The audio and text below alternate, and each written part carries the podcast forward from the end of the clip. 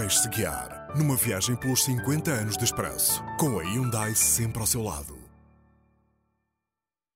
Os senhores deputados que desejam abster-se, fazem favor de se levantar. Os senhores deputados que votam a favor, fazem favor de se levantar. O grande acontecimento político do ano foi a aprovação da Constituição da Terceira República Portuguesa no início de abril. O modo como decorreu o ato eleitoral confirma a vontade da grande maioria dos portugueses em participar na institucionalização da democracia. Figura mor do 25 de novembro do ano anterior, o general Ramalhianes foi eleito Presidente da República num ano em que se assistiu a um surto bombista, sobretudo no norte do país, contra objetivos e personalidades da esquerda, como sedes do PCP, ações atribuídas ao grupo de extrema-direita MDLP. Um dos atentados mais mediáticos foi o que vitimou o Padre Max, ligado ao partido de extrema-esquerda UDP, e a jovem que seguia com ele no carro.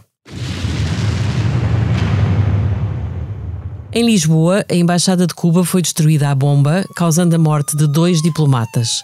Mais para o fim do ano, outro atentado contra condutas da EPAL na Póvoa de Santiria reduziu durante alguns dias o fornecimento de água a Lisboa. A austeridade foi uma constante durante o ano, com a adoção de novos pacotes de restrições, desde o aumento de preços de produtos alimentares a limitações à circulação automóvel, passando pela redução do consumo de eletricidade, que chegou a estar cortada durante várias horas por dia por regiões, e pela limitação das importações. A reforma do meu marido é 3 contos e 700 e uma pessoa não consegue viver com esta vida. As batatas a 10 escudos, a carne a cento e tal, a gente vem para a bicha com a criança e eu doente e estou aqui duas horas e meia, vou embora sem nada. Oxalá que encontro no outro lado, minha senhora. Muito obrigada. Éramos para cima de um milhão de moradores sem eira nem beira A fazer das tripas coração, cada qual à sua maneira a viver sem água e a viver sem jeito A viver sem trégua, uma vida eita Em barracas velhas e andares desfeitos E da conjunção destes fatores Pouco a pouco nasceu a ideia de formar comissões de moradores elegíveis em assembleia. Em julho, o Expresso anunciava em manchete que ia entrar em vigor o sistema alternado de circulação automóvel. Entre as 15 horas de sábado e as 2 horas de segunda-feira, apenas poderiam circular veículos automóveis com matrículas pares ou ímpares. Um dos grandes temas políticos em discussão foi o chamado mapa da reforma agrária, ou seja, a delimitação das zonas do país, sobretudo do Tejo para baixo até meio do Algarve, onde poderia haver expropriações de terras. Portugal. Anda, camarada, anda, vamos fazer união. Anda, camarada,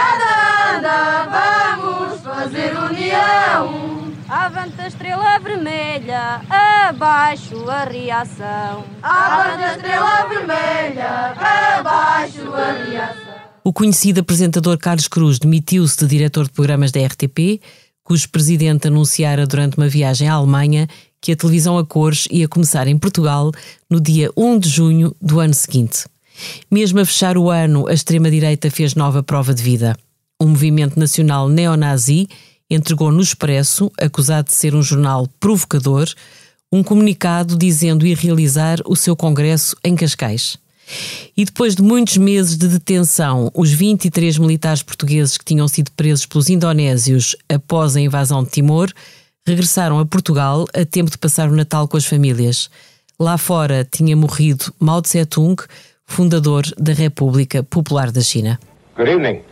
Mao Zedong, the most powerful influence on China since Confucius, has died at the age of 82. What finally brought the enfeebled old lion down was not announced. He's been very ill for years and has not, so far as is known, received any foreign visitors since June.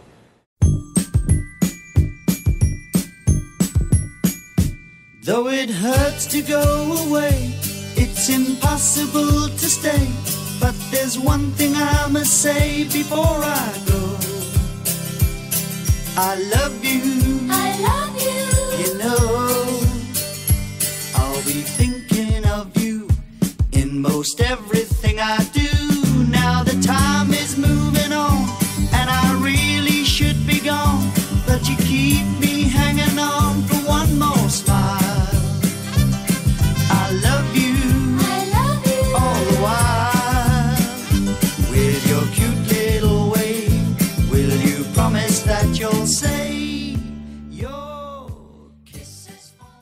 Esta foi uma viagem carregada de energia Hyundai. O podcast 50 anos de expresso conta com o patrocínio da Hyundai, a marca que abraça a mudança para garantir um mundo melhor às gerações de amanhã.